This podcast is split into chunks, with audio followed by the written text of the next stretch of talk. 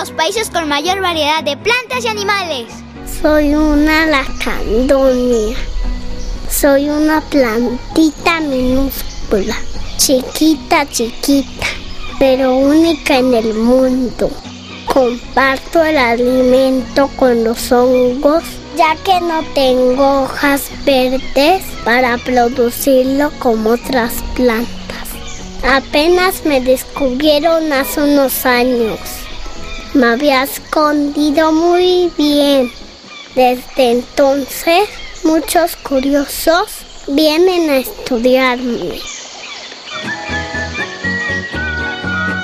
De 59.300 especies de pastos y palmeras que existen en el mundo, 4.700 especies viven en nuestro país. Conoce la riqueza natural de México. Visita www.biodiversidad.gov.mx, portal de la Comisión Nacional para el Conocimiento y Uso de la Biodiversidad, CONABIO.